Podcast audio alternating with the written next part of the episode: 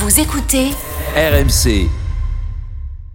RMC. Ils présentent la même émission, mais ils ne sont d'accord sur presque rien. Midi 14h. Brunet Neumann. Salut les petits amis jeunes ou moins jeunes, c'est Laurent Neumann. Salut mes camarades, c'est Eric Brunet. Et oui, tout à l'heure tu l'as dit Eric, à 13h on sera avec Agnès Pannier-Runacher, la secrétaire d'État à l'économie, mais, mais en première heure, on va parler d'un sujet qui concerne les jeunes au premier chef. Le gouvernement réfléchit, pour le moment on c'est à l'état de réflexion, je dis bien, réfléchit à instaurer le RSA. Euh, pour tous les jeunes de 18 à 25 ans, sans condition de ressources, sans condition d'emploi. Mmh. Tu as entre 18 et 25 ans, tu toucherais donc le RSA. Je peux te dire que ça fait débat au sein même de la majorité. Et évidemment, ça devait arriver, bah, ça fait débat entre nous aussi. RMC. L'avis d'Éric Brunet. Ben, je suis assez scandalisé parce que euh, cette mesure coûterait des milliards, voilà, Euh, plusieurs milliards euh, qu'il faudrait aller chercher dans les poches des Français. Encore une fois, hein. on n'a pas l'argent magique. Il y a des gens qui pensent qu'on a l'argent magique, que ça tombe du ciel. Ben non, il faut financer tout ça. Et par ailleurs, je trouve que c'est un signal terrible. Quoi. Tu es jeune, tu as entre 18 et 25 ans. Voici, les minima sociaux sont là. C'est la France. Aucun jeune, pour moi, ne grandit avec les minima sociaux comme horizon. Je suis contre cette mesure. RMC. L'avis de Laurent Neumann.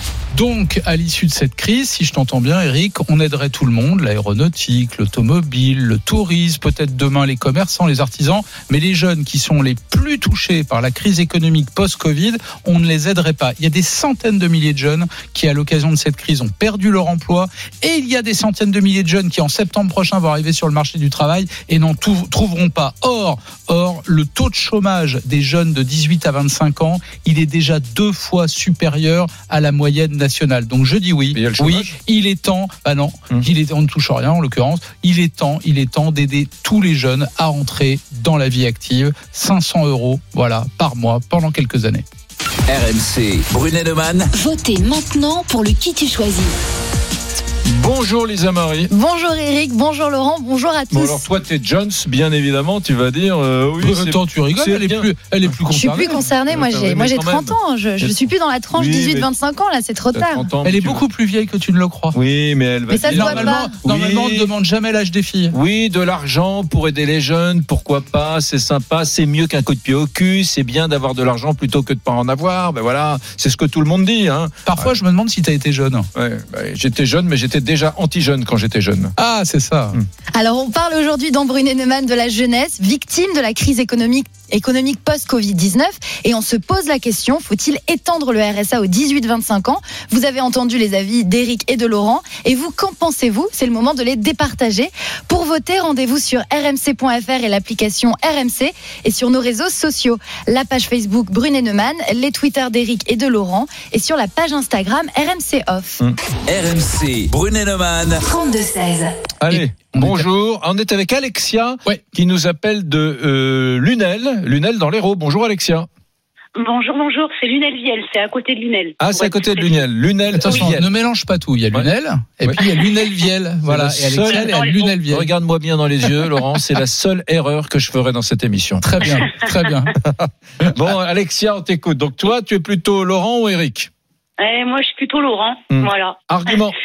Je vais vous expliquer pourquoi. Donc voilà, j'ai 42 ans, d'accord Je suis partie en Angleterre poursuivre mes études, donc euh, à partir de 18 ans. Je suis revenue en France, j'avais 24 ans.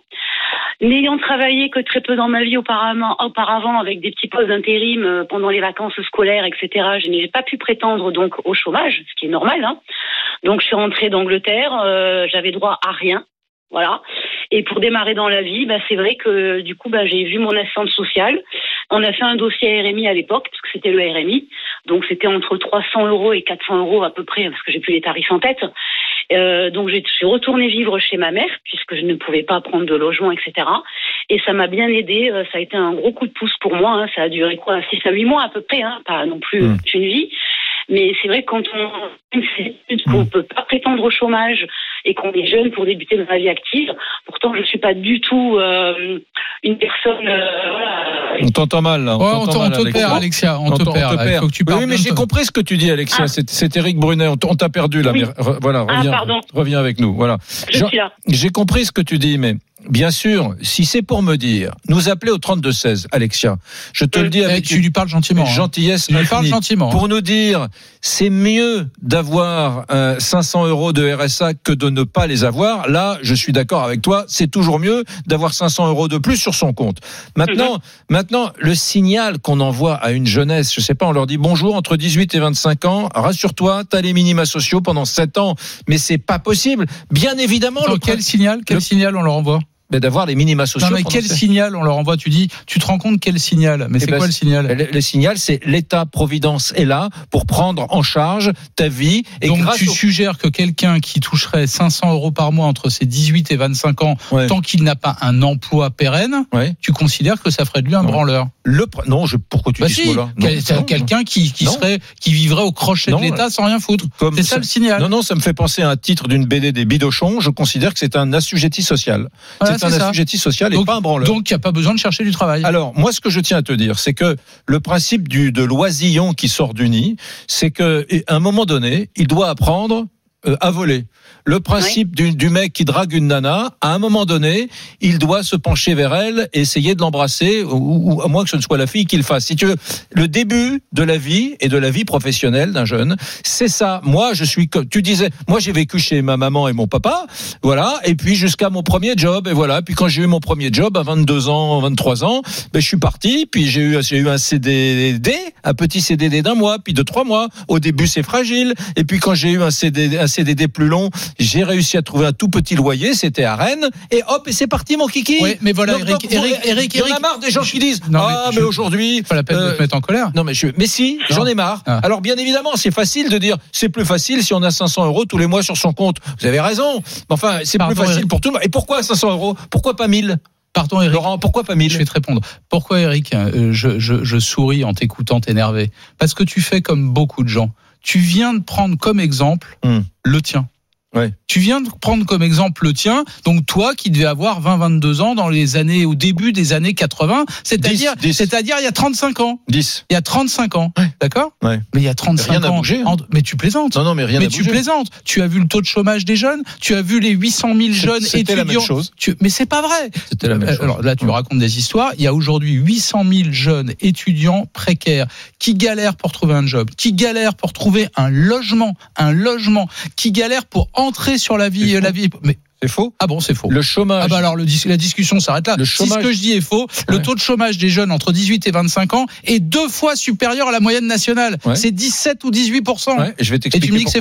Ouais, je vais t'expliquer pourquoi. C'est que ce taux de chômage est artificiel puisqu'il est très élevé en France et beaucoup plus élevé que dans tous les pays d'Europe. Pourquoi est-ce qu'il est élevé? Parce que justement, la France a des amortisseurs sociaux dans tous les sens qui font que les jeunes cherchent rarement un petit emploi pour subvenir à leurs besoins, etc. Alors, la ré- réalité, c'est que y a, le chômage des jeunes est plus bas en Espagne, plus bas en Italie, Oui, plus oui. bas en Hollande, plus bas en Angleterre, plus bas en Allemagne, plus bas partout, Révi- y compris par des pays touchés par la Il crise. y a 800 000 étudiants Hum. précaires, d'accord, qui galèrent. Il y en a 130 000 qui touchent aujourd'hui un RSA jeune, c'est-à-dire cette fameuse prestation sociale. Oui. La proposition Oui. à laquelle on réfléchit, c'est ce qu'il ne faudrait pas pour euh, mettre le pied à l'étrier de tous les jeunes qui galèrent pour rentrer sur le marché du travail, euh, élargir ce RSA qui vaut 500 euros à tout le monde. Je vais te donner le pas chiffre. répondu. Je Pourquoi vais te- pas 1000 attends, euros je vais- Pourquoi pas 1000 euros Eh ben, je vais On ne vit pas avec 500 euros. Je vais- Et pourquoi pas même 2000 euros Je vais t'expliquer. Voilà. Je vais t'expliquer d'abord parce que tous les minima sociaux, le RSA pour tout le monde est à 500 euros, Hmm. donc ce serait la même somme. Deuxièmement, Pourquoi on met 500 pas à euros. 1000 euros pour tout le monde, pour tous les 500 Français. euros, mais parce qu'il se trouverait toujours un Brunet pour expliquer que c'est trop cher. Non Voilà. 1000 Et d'ailleurs, ce serait 100 euros, tu dirais que c'est trop cher aussi, puisque c'est pas le montant que tu critiques, c'est le principe, c'est la philosophie. sûr, le. Donc 500 euros pour Mhm. ces 800 000 là, ça coûterait environ aux alentours de 5 milliards d'euros par an. Voilà. Donc rapporté aux 740 milliards de la prestation sociale, des prestations sociales en France, c'est pas une goutte d'eau, Mhm. c'est rien, Et Tu l'as dit. c'est rien. Il y a Et si ça peut sauver des centaines de milliers de jeunes, je dis bravo. La France, c'est 741 milliards de prestations sociales déjà. On est le pays le plus social du monde. Pas tu pour les jeunes. Tu veux Pas nous pour en les jeunes. tu parles, tu veux nous en rajouter une, mais les jeunes, ils sont pris en charge par le chômage quand ils ont travaillé. Quand ils ont travaillé, par mais les- par définition, un jeune n'a pas travaillé, par les- il mais arrive bien- sur le marché du travail. si, il a travaillé. Ah bon il y a des jeunes À qui commencent. À il y a- 12 ans Il y a des gens qui commencent à travailler à 18 ans, à 19 ans, voilà, et qui sont euh, au chômage à 21 ans, et donc ils, ils, ils perçoivent euh, des, des APL, ils perçoivent Qu'on a, les- qu'on a baissé fait tous les amortisseurs sociaux. euh, Mais c'est les quoi APL, tous les amortisseurs C'est quoi Les 741 milliards. Non, c'est quoi les amortisseurs sociaux pour les jeunes Ben, Et les mêmes que pour les adultes. Bah non, Mais si. justement non. Mais si. Justement non. Il faut Et avoir plus- déjà travaillé Et en plus, ou tu il faut être père ou mère Laurent, célibataire. et en plus, tu formates un gamin entre 18 et 25 ans, tu le prépares à attendre de l'État, à attendre une aide sociale. Tu le formates déjà. Au lieu de, dans tous les pays où il y a de la vigueur, où il y a de l'envie, du désir de travailler, on, on souhaite pas toucher les minima sociaux. Bah, Et- raison. et Alors dans France, ce cas-là, dans ce cas-là, arrêtons les tarifs étudiants dans les cinémas et les bibliothèques. C'est On même les gens. Mais si c'est la même chose. la Mais même pourquoi chose. on ferait un cadeau aux jeunes alors dans ce cas-là et, et quand t'as 27 ans, t'as plus droit à ce cadeau Ah, Mais tu te rends compte, mon Eric, on Arriver- formate les jeunes. Écoute, Mais c'est ridicule à comme 18 argument. ans et rêver de percevoir le RSA, ça me plaît pas du tout. Attends, attends, il y a Lisa Marie qui a des messages. J'aimerais vous lire un message de Claire qui rebondit sur ce que tu dis, Laurent. Elle, elle témoigne, elle dit Étant plus jeune, je fus victime de violences conjugales et je me suis retrouvée étudiante, maman solo avec un petit de deux ans. J'ai bénéficié du RSA. Ça m'a permis de finir mes études et aujourd'hui, je suis médecin. Le RSA peut aider à passer un cap, ce n'est pas forcément un horizon. Et oui, parce qu'elle était maman célibataire, donc du coup, ça lui ouvrait le droit à cette prestation sociale. Toi, Alexia, pardon, je reviens vers toi, t'as des enfants? Pas du tout. Non. Ah, d'accord. Ouais. Et en même temps, c'était en 2005, hein, donc euh, du coup, bon, c'était le RMI à l'époque. Mais euh, et- mais après, je pense pour euh, rebondir sur ce qu'a dit euh, Eric. Eric, Mhm. C'est pas formater les jeunes euh, aux aides sociales. Je pense que c'est l'éducation. Euh, moi, j'ai grandi euh, voilà avec ma maman qui m'a élevée toute seule et euh, elle, elle a eu très peu d'aides sociales à part les APL, etc. Mais sinon, euh, je veux dire, elle m'a pas éduquée dans ce schéma-là. Euh, voilà, c'est moi dès que j'ai pu avoir un vrai travail, j'ai travaillé. Mais je ne Enfin, voilà. connais, mais c'est très juste ce que tu dis, Alexia. Pardon, c'est une réponse à ce que tu disais, Eric. Je ne connais pas de parents qui éduquent leurs enfants dans la perspective de toucher des allocations. Je ne connais pas de jeunes, de jeunes qui rêvent de fonder leur vie sur des prestations sociales. Ceux qui ont besoin de prestations sociales, c'est pour pas crever la gueule ouverte. Ça veut dire Voilà. que tu ne connais pas tout le monde. Un, tu ne connais pas tout le monde. Deux, tu l'as dit tout à l'heure, il y a déjà 130 000 jeunes qui Ouais. perçoivent déjà le RSA. Ouais. Donc moi, je, C'est ceux qui ont moi- déjà moi, je- travaillé et c'est ceux qui sont pères ou mères moi, je célibataires. ne suis pas contre les aides sociales. Loin s'en faut. On est encore une fois le pays le plus généreux du monde avec ses 714 milliards d'aides sociales multiples qui sont euh, euh, aujourd'hui réparties en France et distribuées chaque année. Bon, c'est pas le sujet. C'est le principe de la généralisation à tous les jeunes d'une aide sociale du RSA entre 18 et 25 ans que je trouve éminemment négative pour notre pays. Voilà, d'abord parce que ça va coûter très cher et que ce sont des contribuables qui sont déjà les plus taxés du monde qui vont être obligés de financer ces 5 milliards et que en plus tu dis pas à tout le monde, à une génération entière, eh les amis, vous arrivez sur le marché du travail, et vous vous y êtes pas, ben, peu importe, de toute façon vous êtes pendant 7 ans. Eric, si t'es d'accord. je suis contre. Si tu es d'accord, euh, dans quelques instants, je vais te faire une proposition pour te faire changer d'avis. D'accord? Mais d'abord, je voudrais qu'on aille voir Valentin. Il nous attend au 32-16 parce que on va garder Alexia parce qu'Alexia, elle est plutôt de mon avis, mais il se trouve que Valentin, il est plutôt du tien. Salut Valentin. Salut Valentin. Salut Laurent, salut Eric. Bienvenue sur RMC. Tu, tu nous appelles du Gard, hein, c'est ça? Oui, à côté de Nîmes, ouais. Qu'est-ce que tu fais dans la vie, pardonne-moi? Alors moi je suis conducteur d'engin Et je peux te demander quel âge tu as? Et j'ai 26 ans. D'accord, très bien. Donc tu, tu n'es plus ce qu'on appelle un jeune. hein. Un jeune, c'est euh, 18-25 ans. Ouais. Donc maintenant, tu es un, t'es un jeune vieux. C'est un jeune vieux. C'est ça. Un vieux jeune. Bon, et pourquoi tu es contre cette idée? Eh ben parce que la personne n'a pas travaillé, rentre sur le marché du travail, on lui donne déjà, on lui donne déjà de l'argent. Donc moi je, je, de, je, je prends mon cas personnel. Moi je suis parti, euh, j'ai commencé à travailler le jour de mes 18 ans. J'avais pas encore le permis, j'allais bosser en vélo. Enfin bref. Et du travail, il y en a, ça je peux, je peux vous l'assurer, il y a du travail. Après, je suis parti de chez mes parents. J'ai traversé la France, hein, je venais de Lille. J'ai traversé la France, j'ai pris ma voiture, mes affaires, j'ai trouvé du boulot dans le Gard. Et depuis que depuis huit ans, je suis dans le Gard.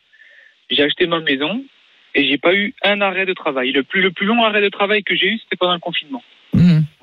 Je sais Bon, pas Va- si on a Valentin, c'est ce que tu racontes, je le comprends très bien. Euh, moi, depuis, euh, je- j'en parle souvent avec Eric. Moi, depuis l'âge de 18 ans, j'ai une feuille de salaire tous les mois. Mmh. C'est-à-dire que même quand j'étais étudiant, j'avais un job, je gardais des enfants la nuit, j'étais pion dans un collège. Il fallait que je paye mes études, il fallait que je me débrouille. Donc, je connais très bien le parcours que tu es en train de décrire.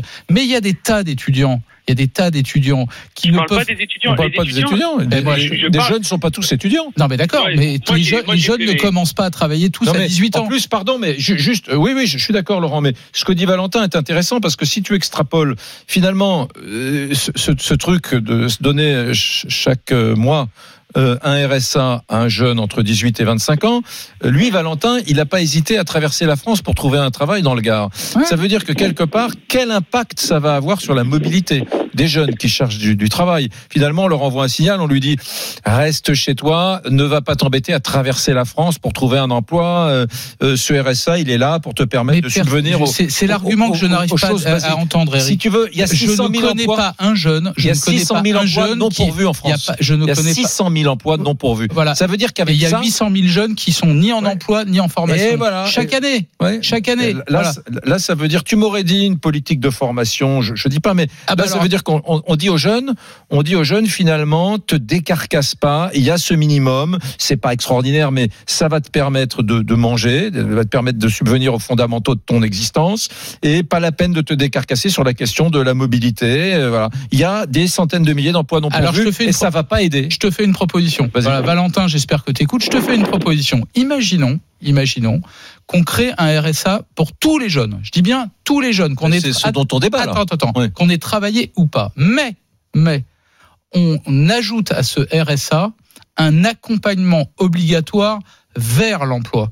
C'est-à-dire, tu dois être forcément en formation, tu dois être forcément en apprentissage, tu dois être forcément étudiant, tu dois forcément être sur une voie qui va t'emmener à un emploi. Mm. Là, ça devient sérieux, utile, intelligent de dire pendant que tu prépares un emploi, tu as un revenu minimum parce que c'est Mm. pas avec 500 euros qu'on vit bien, hein, faut pas, faut pas raconter d'histoire, mais tu as un minimum quand même pour subsister. Voilà. Ça, est-ce que ça pourrait trouver grâce à tes yeux? Moi, je, je trouve que c'est un truc euh, très compliqué, très compliqué, pardon, bureaucratique, euh, très coûteux, bien évidemment, parce que derrière l'accompagnement Ça coûte moins cher, ça coûte moins cher que des millions de chômeurs. hein. d'une génération, non, parce que si c'était Ah efficace, si c'était efficace, ça serait formidable. Mais tu sais très bien que dans le RMI, euh, dans le RSA, il y avait la notion d'accompagner vers l'emploi. Il y avait, il y avait pas Le I la- voulait dire insertion. Insertion. Le A de, de Ah, RSA voilà. veut dire activité. Voilà, Voilà. Et de- tu te rends compte que ça marche pas, ça marche pas. Voilà, c'est simplement vécu comme Ouais. euh, une enveloppe euh, que tu reçois tous les mois grâce à la générosité des Valentin, contribuables. Valentin, t'en penses quoi Mais De mon idée. ton idée, c'est bien, mais les gens, ils- tout le monde veut travailler le minimum et gagner le plus. Et moi, je vous dis, il y a des, il y a des métiers. Nous, moi, dans mon métier, il n'y a pas forcément besoin de formation. On cherche. Dans les travaux publics, on cherche. Dans toute la France, tout le monde cherche. Personne trouve. Parce que Mm. c'est dur, parce qu'il fait chaud. Mais au bout d'un moment, le gars, il veut bosser, il veut des sous, il vient bosser. Et si le mec, il veut pas bosser, on n'y donne rien. Mm. Et Alexia, Alexia, toi, et t'en si- penses quoi et si le mec touche Alors- 500 euros, euh, Ouais. bah, il Alexia, viendra, encore moins. Alexia, t'en Oui. penses quoi Eh ben moi, j'en pense euh, plusieurs choses. Déjà, le plan de formation que Eric proposait quand Non, un c'était étudiant Laurent. vient de... euh, C'était Laurent pardon qui le proposait. Ah oui, pardon, mais parce que vous l'avez dit aussi, je crois. Oui. Voilà, quand un étudiant va finir ses études, ce qui a été mon cas, j'ai fait une école de commerce en Angleterre, d'accord Oui. Quand je suis revenue en France, il était hors de question que je me reforme, puisque j'étais déjà formée, d'accord Oui. Juste, c'était l'emploi qui, qui, qui était difficile. Euh, donc voilà, donc un plan de formation pour les jeunes, euh, oui, pourquoi pas, mais bon, à voir sous quel contexte. Non mais Alexia, Ensuite- Alexia, pardon, toi dans ton Oui. cas, ce que j'appelle moi l'accompagnement vers l'emploi, c'est pas forcément être en formation ou en apprentissage, ça Ouais. devrait normalement être le job de Pôle Emploi. Or à Donc, Pôle Emploi, or à Pôle Emploi, tout le monde le sait, on passe Mm. son temps à vous expliquer comment toucher vos indemnités chômage, on n'aide pas les demandeurs d'emploi à trouver un job. C'est ça le problème dans ce pays. Il y a deux problèmes, il y a le problème de la formation et il y a le problème de l'aide à l'accompagnement vers l'emploi. Or ça Oui. devrait être le job de Pôle Emploi et puis un jour un ancien président de la République a décidé de fusionner et la partie indemnité et la partie recherche d'emploi. Résultat des courses, on ne fait plus de recherche d'emploi, on n'aide plus de gens. A fortiori les jeunes. Pardon, il y a des jeunes qui sortent de familles aisées, qui ont euh, un carnet d'adresses, du piston, des réseaux et qui accèdent au marché du travail plus facilement. Et il y en a d'autres qui ne connaissent personne et pour qui c'est plus dur que les autres. Voilà, Oh, ça c'est comme va, ça. L'égalitarisme, là, c'est bon. La réalité, c'est Ah non, que ça c'est juste la as- réalité ce que je viens de te décrire. quand hein. tu as entre 18 et 25 ans, c'est tes plus belles années. Tu, tu, tu, tu es plein de dynamisme, Ouais, d'envie, de désir. Tu es On mobile. parle des tu- années tu 80 n'es- là, je non, crois. même aujourd'hui, mais il y a de l'emploi, il y a des centaines de milliers d'emplois non pourvus, Laurent, en France. Et, et si tu plonges encore plus dans l'assistanat à la française, si tu dis à tous les jeunes, puisque le gouvernement réfléchit à instaurer le RSA pour tous les jeunes des 18 à 25 ans, si tous ces jeunes, tu, tu leur dis, ben, maintenant vous aurez euh, 500 euros tous les mois, quelque part, tu tu, tu, tu, tu, tu- tu les pousses à rentrer encore plus dans l'assistanat. Et, et, et voilà, moi, pour moi, c'est terrible psychologiquement. Cette mesure, elle est dramatique, Moi, je- dramatique. Eric. Une génération entière de jeunes va rentrer sans le vouloir, sans avoir rien demandé dans des mécanismes d'assistanat je- qui, j'entends qui psychologiquement. J'entends ce que tu dis. Je Terrible ne, pour la connais pas, je ne connais pas un jeune qui rêve comme projet de vie d'être assisté. Mais en on le dit cas, pas, mais mais c'est bien pratique. Donc euh, voilà, tu rentres dans. J'en connais pas. C'est bien pratique. J'en connais pas. Eh, C'est bien pratique. On va remercier ça, ça Alexis. change ton, ça change ton rapport au travail, je t'assure. On, on va remercier Alexia et Valentin qui nous appelaient l'un de l'Hérault, l'autre du Gard. Vous continuez à nous appeler les amis au 32-16 et on ira faire un petit tour du côté de Saint-Etienne où nous attend Thierry. On ira aussi dans l'Essonne, dans la région parisienne. On vous attend, on attend votre avis, vos, vos témoignages. Est-ce qu'il faut aider les jeunes? Tiens, en distribuant un RSA à tous ceux qui ont entre 18 et 25 ans. Vous avez compris Eric est contre, j'y suis favorable. Mais vous, les amis, Brunet Neumann, on revient dans un instant sur RMC. RMC, midi 14h, Brunet Neumann. RMC, midi 14h, Brunet Neumann, Éric Brunet. Laurent Neumann. Alors les amis, vous le savez, RMC vous offre vos prochaines vacances. Et oui, vous pouvez gagner chaque jour dans Brunet Neumann votre séjour bel en bras d'une valeur de 2000 euros. 2000 euros. Une semaine de vacances en famille, entre amis, partout en France, à la mer, à la montagne, dans le respect des normes sanitaires édictées par le gouvernement, mon petit ah bah, toi, Évidemment. toi, monsieur parfait, je te connais. Hein. Ah bah moi Ah, je vais voilà, pas dans un hôtel qui respecte pas le- les normes sanitaires édictées par le Faut- gouvernement. je reste à l'entrée, mon gars. Je, je ne sors pas de ma voiture. je n'y rentre pas. Bon, comment on fait pour la gagner ta semaine? Eh bien, c'est simple. Vous envoyez RMC au 732-16, RMC au 732-16. Et puis, tout à l'heure, à la fin de l'émission, juste avant 14h, on vous appelle en direct. Hmm. On va découvrir lequel d'entre vous, laquelle d'entre vous a gagné. On va gagner. Très bien. Bon, mes petits amis, euh, c'est un peu chaud avec Laurent euh, ce matin car euh, Non, c'est pas chaud. T'es obsus, conservateur, réac, libéral. Tu refuses les aides sociales. C'est tout. C'est Hmm. pas chaud. C'est comme ça. Je Ça fait refuse. 20 ans que ça dure. on est le pays qui distribue le plus d'aides sociales au monde. Donc je dis peut-être qu'on peut se calmer car, vous le savez ou pas, le gouvernement est en train de réfléchir à l'instauration d'un RSA pour tous les jeunes en France de 18 à 25 ans. Je Tous suis les pour. tous les jeunes, 18-25 ans, pendant 7 ans, RSA tous les mois, c'est comme ça. Ben moi, je suis contre. Voilà. Comment ça vote? RMC, Brunet Neumann. Votez maintenant pour le qui tu choisis. Je sais pas pourquoi. Je sais pas pourquoi. Je, je le sens pas, ce vote. Voilà, Je te le pas, dis. En même temps, Je ne le sens pas parce que ton côté, l'assistanat, ça va encore coûter trop cher, mais qui va payer, etc. Je sens que je vais me faire avoir. Eh Hmm. bien, Laurent, la première tendance, tu n'as pas tort parce que c'est très tranché aujourd'hui et plutôt en faveur d'Éric qui est en tête avec 70% des voix. Voilà, Mm. mais c'est tous ceux qui n'ont pas de cœur. Ils s'en Mm. foutent, quoi. mais non, Mais si. mais non, c'est tous ceux qui ont. Les jeunes sont des feignants, ils ont qu'à bosser, ils ont qu'à s'arracher, du travail il y en a, et débrouillez-vous. Voilà. c'est beaucoup de Mais gens. si, c'est ça, c'est le, le seul résumé que tu as fait tout à l'heure. Beaucoup de gens actifs ont entendu ce que tu as dit. Cette mesure coûterait 5 milliards d'euros. Ils se disent, nous, les actifs, on est déjà euh, les personnes les plus fiscalisées du monde. Un actif français, voilà, c'est celui qui paie le plus de taxes, de cotisations. Et ils se disent 5 milliards d'euros, euh, là, on peut plus. Peut-être, il y a- il y, a ça aussi. Hein. Allez, on va du côté de Saint-Etienne. RMC, Brunet Neumann. 32-16. Ah, Geoffroy Guichard, le maillot vert. Salut Thierry. Salut Thierry. Bonjour, je suis ravi de, de pouvoir discuter avec vous. Ah bah nous aussi on est ravis de t'accueillir dans Brunet Neumann sur RMC. Qu'est-ce que tu fais dans la vie? Moi, je suis routier. Est-ce que tu es supporter de la SSE Oui, bien sûr, Ah bah voilà. bien Oh, sûr. c'est toute ma jeunesse. Moi, Saint-Etienne, quand tu parles de Saint-Etienne, tu vois, je vois, je vois Jean-Michel Larquet qui tire un Et- coup franc et qui la met en pleine lucarne. Il y a Rudakov, le gardien de but de, du Dynamo Kiev, qui est sur les fesses, 2-0. On va peut-être se qualifier finalement. C'était Oleg Blokin, le gardien de but du Mais Dynamo. non, c'était l'avant-centre de- du Dynamo Kiev, Oleg Blokin. Ah, Rudakov, c'était le gardien, enfin. Enfin. Bon. Thierry, pardonne-moi, tu, tu es plutôt favorable euh, à, à cette mesure, un RSA pour les jeunes ou pas? Moi, je trouve que c'est une mauvaise blague, cette réforme-là. Ah, Mm. Carrément. Ah oui, complètement. euh, Enfin, déjà, d'une, le signal qu'on envoie aux jeunes, Mm. c'est-à-dire, eh ben, reste chez toi, tu vas gagner de l'argent. Eh déjà oui. d'une. Et de deux, ben, comment on finance? Parce que c'est bien beau, mais l'argent, on le prend où? Ça va être les particuliers, ça va être les entreprises, comment on fait? Il faudrait peut-être m'expliquer, parce que moi, je sais pas, je comprends pas, là. Bah, je, vais, je vais te dire. D'abord, il faut, il faut regarder quelles sont les conséquences de la crise qu'on vient de traverser. Non seulement tout le monde est d'accord pour dire qu'elle a encore creusé les inégalités, mais que parmi tous ceux qui ont eu le plus à souffrir de cette crise, eh ben, ce sont les jeunes. En l'occurrence, ce sont les jeunes. D'abord, il y en a beaucoup, des centaines de milliers qui ont perdu leur emploi. Deuxièmement, dans les secteurs où on les embauche beaucoup, le tourisme, l'événementiel, les cafés-restaurants, etc., c'est des milliers d'emplois qui ont disparu. Et trois, ça va repartir. et trois, attends, et trois, ils vont arriver, les jeunes là, qui ont fini leurs études, leur formation, leur apprentissage, ils vont arriver sur le marché du travail en septembre. Il n'y a pas de boulot. Hmm. Il n'y en a pas. Il y en a moins qu'avant. Non, non, mais Donc on fait quoi? Non mais Laurent, j'adore la puissance publique, euh, ces énarques, pour dresser des constats. Ils sont très bons. Les jeunes euh, ont perdu des emplois, oui. euh, Les boulangers euh, euh, ont perdu des, emplois, bon très bien. Les mecs font des constats et derrière, qui dit euh, relancer une politique publique dit mettre des moyens. Ils sont extraordinaires. Alors ils font des constats, ils sont très heureux de leurs constats. Ils disent puisque les jeunes ont perdu des emplois, on va mettre des milliards et des milliards sur la table. Mais on peut plus faire ça. On est le pays le plus aidé du monde. Il faut être plus agile, plus leste, trouver d'autres façons pour faciliter le retour à l'emploi des jeunes que de foutre des millions, des milliards. Là, la, la super bonne idée de, de nos amis énarques, c'est 500 euros tous les mois à tous les jeunes entre 18 et 25 ans. Bah oui, tu me diras, euh, c'est mieux que rien du tout. Sauf que quand tu, ré- quand tu réfléchis, c'est absurde. C'est absurde. Pourquoi pas De 1000 toute euros d'ailleurs Parce que, parce que 1000 Bah, euros. Laisse c'est- la parole à Thierry non, une seconde. Thierry, 1000 euros, ça serait mieux. Puis pourquoi pas 2000 euros aussi pour non, les mais de jeunes toute façon, de toute façon, en France, on ne soigne jamais la cause. On fait que mettre des sparadraps, en fait. Et ça, ce RSA, pour moi, c'est mettre du sparadrap sur une jambe de bois. Ça sert à rien.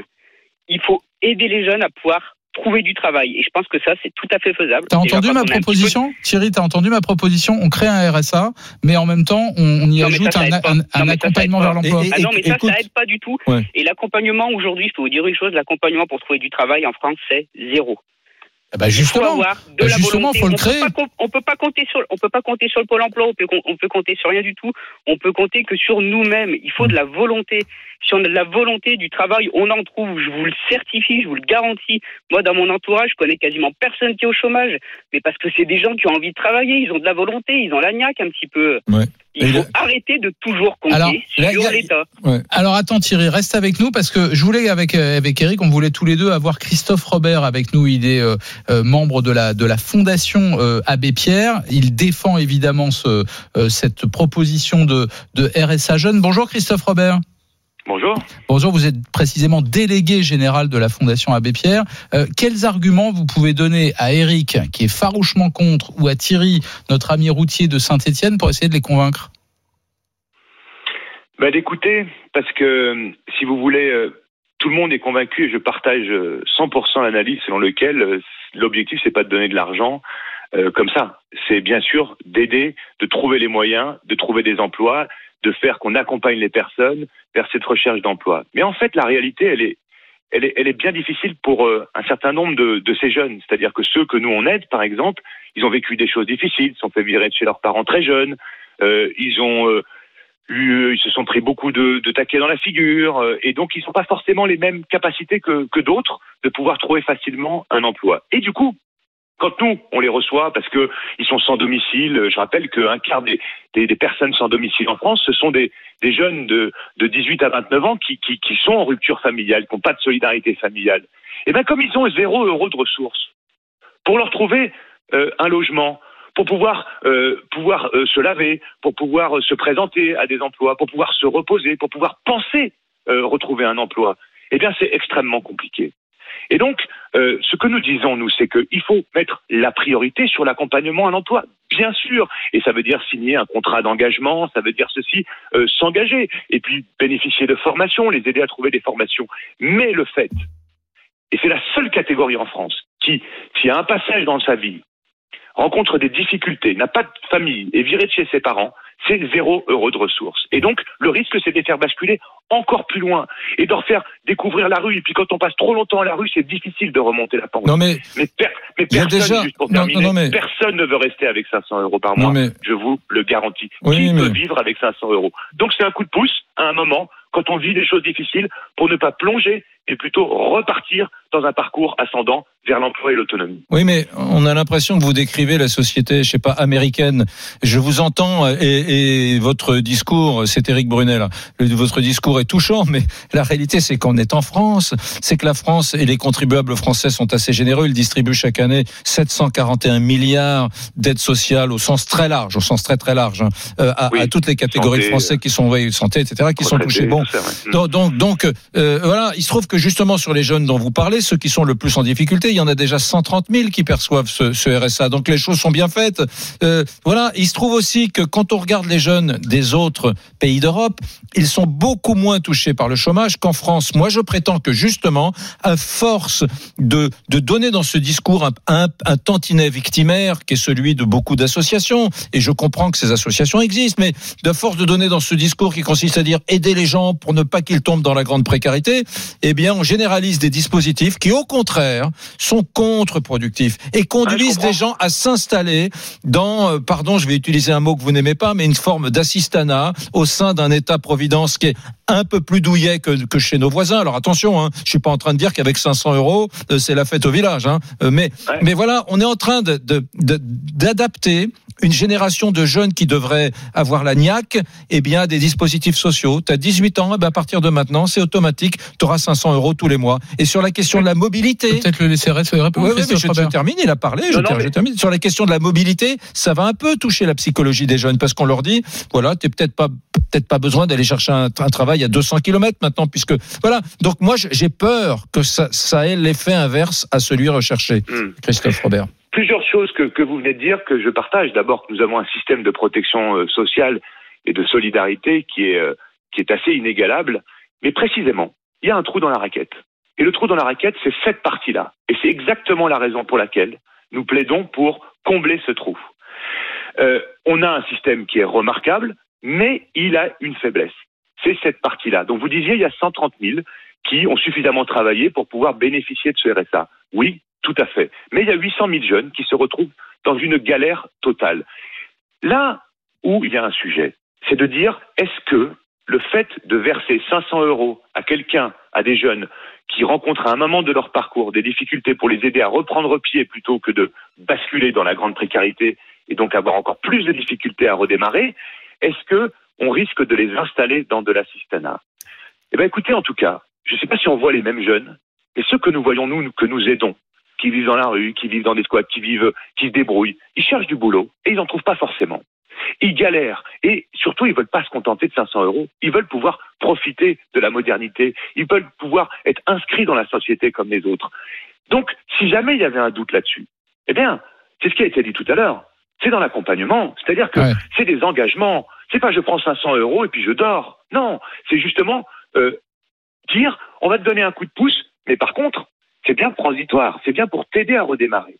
Voilà, Et exactement. Toute la protection sociale qui s'est créée depuis 1900, depuis la fin de la Deuxième Guerre mondiale, Mm.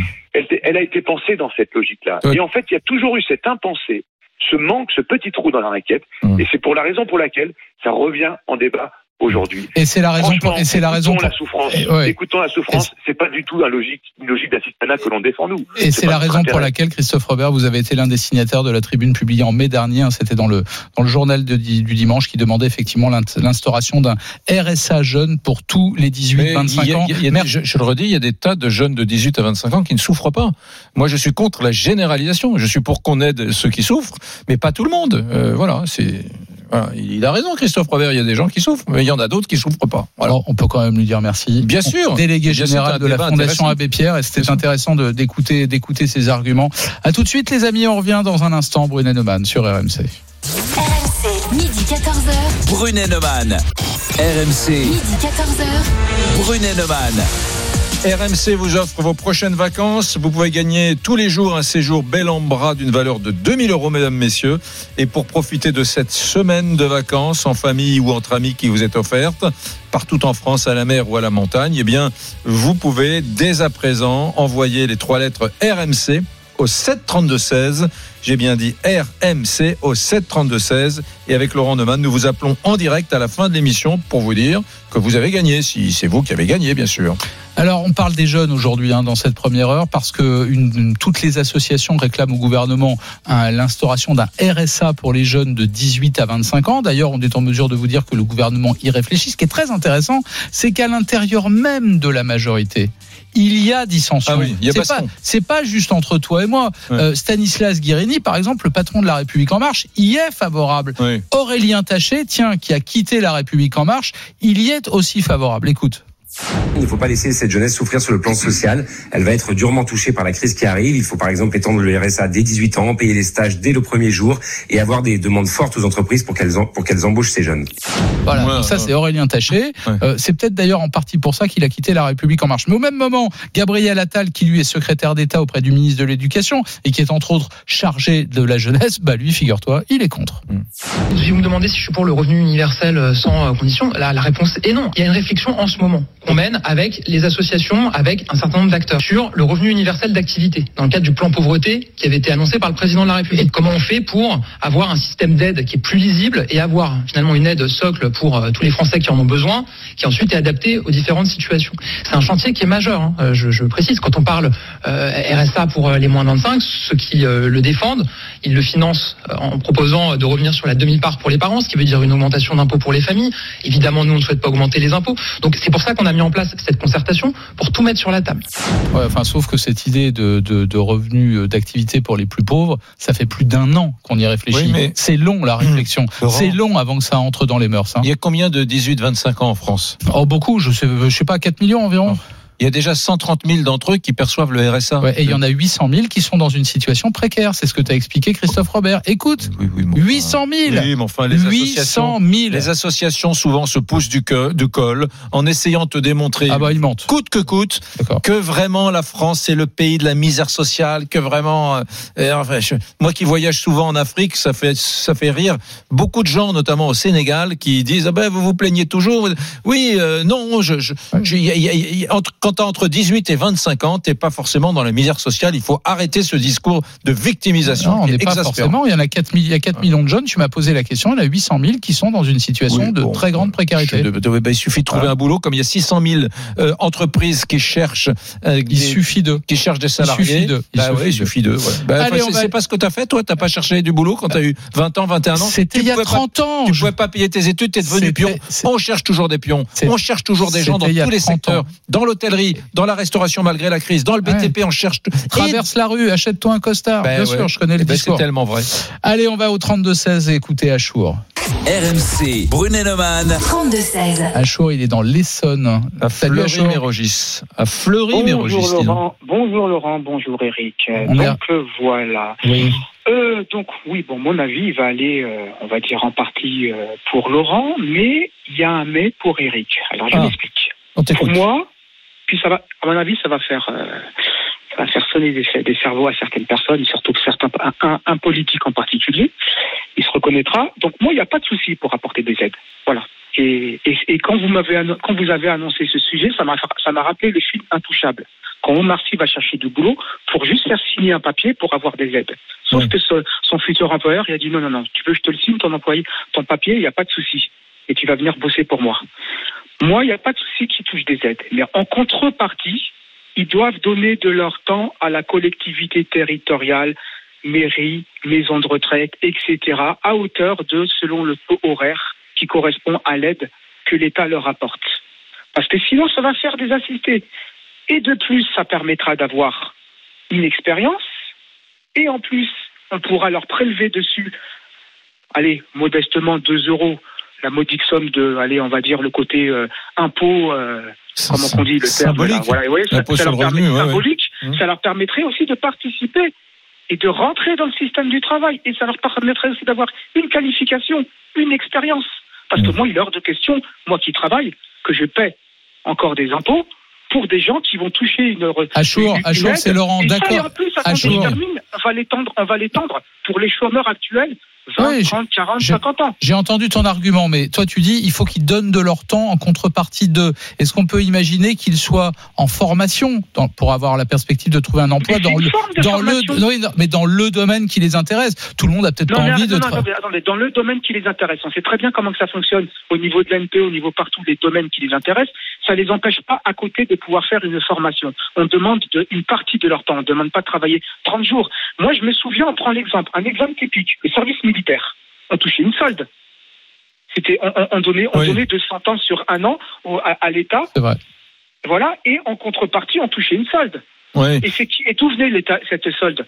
C'est l'État qui la donne, c'est nous, c'est nos impôts. Mais aussi, à l'armée, on apprenait le métier de boulanger, de, de, de, munici- de- de comptabilité, on travaillait dans les munitionnaires, euh, on, avait son permis de conduire, parce que moi j'ai fait mon service militaire, et après j'ai fait une carrière de 16 Oui, 17 mais ans dans l'armée. Achour, permets-moi juste de te dire, c'est Éric Brunet. J'entends, et bon, quand tu dis effectivement, on va les aider en contrepartie d'un RSA pour les jeunes, on leur demande de travailler pour leur collectivité.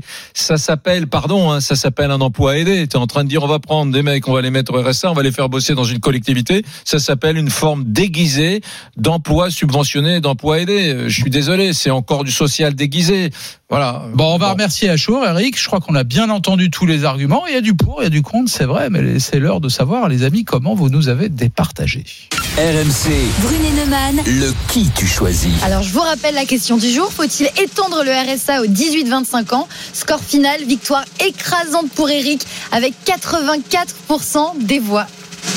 Eh ben voilà, je m'y attendais, hein, je m'y attendais. euh, tu vois, les, les gens perçoivent quand même Tiens, tu sais comme quoi, un on pays peut- on- trop, trop- très social, on va On, dire. on posera la question à Agnès Pannier-Runacher, car oui, les amis, elle revient dans Brunet-Neumann, la secrétaire d'État auprès du ministre de Elle l'économie. Elle nous a accompagnés pendant tout le confinement, pour ceux qui n'étaient pas avec nous, tous les jeudis, mais elle était à l'époque en direct de Bercy. euh, voilà, Ma- ma- maintenant, après ces, ces 12 jeudis euh, consécutifs, elle revient nous voir. La Tu veux dire que la ministre est déconfinée, elle aussi? Elle est déconfinée comme nous. Allez, au moment où la France déconfine totalement, bah on va faire un point avec elle sur le chômage partiel, le soutien aux artisans et commerçants, la reprise de l'économie. Elle répond bien évidemment à toutes vos questions au 32-16. Et aux nôtres. On vous attend et elle va répondre aux nôtres aussi. Allez, Brunet Neumann, on revient dans un instant sur RMC. À tout de suite. RMC, midi 14h. Brunet Neumann, ils présentent la même émission, mais ils ne sont d'accord sur presque rien. Midi 14h. Brunet Neumann, Salut les amis, c'est Laurent Neumann. Bonjour, c'est Éric Brunet. Et elle est avec nous, effectivement, tu l'as dit, Eric. Elle a été avec nous pendant 11 semaines, mais Ouais. de son bureau à Bercy. Là, aujourd'hui, elle est dans le studio de, d'RMC, dans le studio de Brunet Neumann. Bonjour Agnès Pannier-Runacher. Bonjour. Vous êtes secrétaire d'État auprès du ministre de l'économie. Vous êtes notre invité. Vous avez dit je vais jouer le jeu. Vous allez répondre à des dizaines de questions. Il y a un nombre d'appels incroyable au 32-16. Avant de commencer, avant de commencer, on veut vous poser deux ou trois questions d'actualité, Eric. hein. Oui, on vient de consacrer la première heure de Brunet Neumann à cette euh, réflexion du gouvernement sur l'instauration d'un RSA pour tous les jeunes de 18 à 25 ans. On voit bien que ça tiraille un peu. Tout le monde n'est pas favorable à cette idée. Quelle est votre opinion Et est-ce que, est-ce que, est-ce que ça avance? Est-ce que c'est c'est sérieux? Ce qui est sérieux, c'est le fait de ne pas faire euh, de la génération des jeunes qui arrivent aujourd'hui sur le marché du travail une génération sacrifiée, Mmh. parce que à cause de la crise, ils n'arriveraient pas à s'insérer facilement sur le marché du travail. Et ça, c'est l'objectif. Comment on y répond? Est-ce que c'est le RSA Est-ce que c'est des baisses de charges? Est-ce que c'est des emplois francs? C'est le travail que nous devons mener. Nous n'allons pas prendre la décision tout seuls. Nous devons aussi euh, en discuter avec euh, les représentants des entreprises et les organisations syndicales. Mmh. Parce que derrière chaque dispositif, il peut avoir un piège. Le RSA, ça peut être aussi une trappe à pauvreté. Et c'est justement ce qu'on ne veut pas. Ce qu'on veut, c'est que les jeunes aient autant de chances que la génération de l'année dernière pour rentrer sur le marché du travail, qu'ils ne perdent pas de temps, qu'à la limite, on puisse aussi trouver euh, des dispositifs qui prolongent la formation. C'est une autre façon euh, d'aborder le point, au moins pour une partie d'entre eux.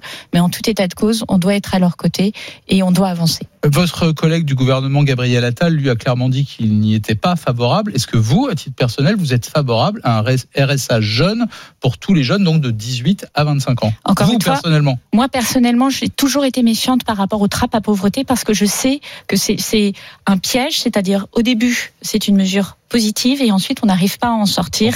Et donc l'enjeu, c'est au Donc- contraire de leur donner le maximum d'élan à ces jeunes. Donc, soyons clairs, vous êtes opposé au système du RSA jeune à titre personnel, donc vous êtes sur la même ligne que Gabriel Attal. Il y a un autre sujet d'actualité, parce que moi je me souviens de, des propos d'Emmanuel Macron sur la relocalisation. C'était une des, des leçons de la crise, il fallait relocaliser. D'ailleurs, je voudrais qu'on écoute le président de la République.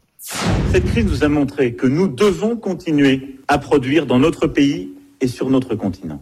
Nous devons retrouver une vision stratégique de la chaîne de valeur et être sur les combats d'aujourd'hui et de demain. Dès jeudi, nous lancerons une initiative de relocalisation de certaines productions critiques. Et cette relocalisation, cette initiative, en l'occurrence, c'est la relocalisation de toute la chaîne de production du paracétamol en France d'ici trois ans. C'est bien ça? Mais pas seulement, c'est-à-dire qu'effectivement, nous lançons un projet avec Sequence, UPSA, Sanofi, peut-être Mm. d'autres laboratoires pour réimplanter la production du paracétamol en France. Et pour l'information de tous, il n'y a plus de production en Europe du paracétamol. Il est produit où, en l'occurrence en Inde? Il est, les principes, effectivement, sont produits en Inde et en Chine, comme souvent pour ce type de molécules matures. Alors alors que l'aspirine est encore fabriquée dans le sud-ouest à Agen, je crois. Tout à fait, euh, sur un site justement d'UPSA. Tout ce qui se passe à Agen, Eric, il connaît tout. Il y a rien ne lui échappe. Et- Dans l'arrondissement d'Agen, il sait tout. Et ce que nous, nous avons fait, c'est qu'on a effectivement d'abord posé un principe de non-baisse des prix du paracétamol pendant deux ans, mais de le conditionner à une réflexion sur l'emploi industriel et le fait euh, d'avoir euh, notre destin en main, c'est-à-dire d'être capable de produire cette molécule Bon, le en France. paracétamol, c'est très bien. Bravo. Nous, on est contents. Et puis, on se dit, le paracétamol, ça soigne tellement de choses que c'est bien que ce soit produit ici. Mm. Mais il n'y a pas que ça. On s'est rendu compte pendant la crise, je reste simplement dans le domaine pharmaceutique ou le domaine de la santé, qu'il fallait tout rapatrier. Parce qu'on a vu qu'il y avait des produits liés à la réanimation, les curares et autres, des produits rares, Mm. qui étaient tous produits en Inde, en Chine et qu'on risquait d'en manquer. Donc, ça veut dire qu'il faut tout rapatrier, pas que le sa- D'ailleurs, est-ce que c'est pas dangereux de la part du gouvernement de jouer un peu l'interventionnisme et de mettre euh, le doigt euh, sur ce sujet-là? Parce que on peut, ça peut aller loin. Hein, fabriquer des voitures françaises pour les Français, fabriquer des, euh, la- autour de la relocalisation, il y a beaucoup de fantasmes qui battent en brèche tous les fondamentaux de l'économie de marché. Donc, est-ce, qu'on, est-ce que c'est vraiment sérieux d'aller sur ce marché-là, dire ah ben tel tel tel produit, tel, tel bien de consommation, il est important, hein, donc on va fabriquer des téléphones français, des télé françaises, des Ouais, les téléphones français, c'est pas pour demain. non, non, mais est-ce que c'est pas dangereux d'aller sur ce sujet-là D'abord, une production qu'on remet en France, elle n'est soutenable que si elle est compétitive. Mm. Donc l'enjeu n'est pas de dire on va subventionner des productions françaises qui seront destinées aux Français et que les Français paieront plus cher, Mm. parce que ce n'est pas leur intérêt.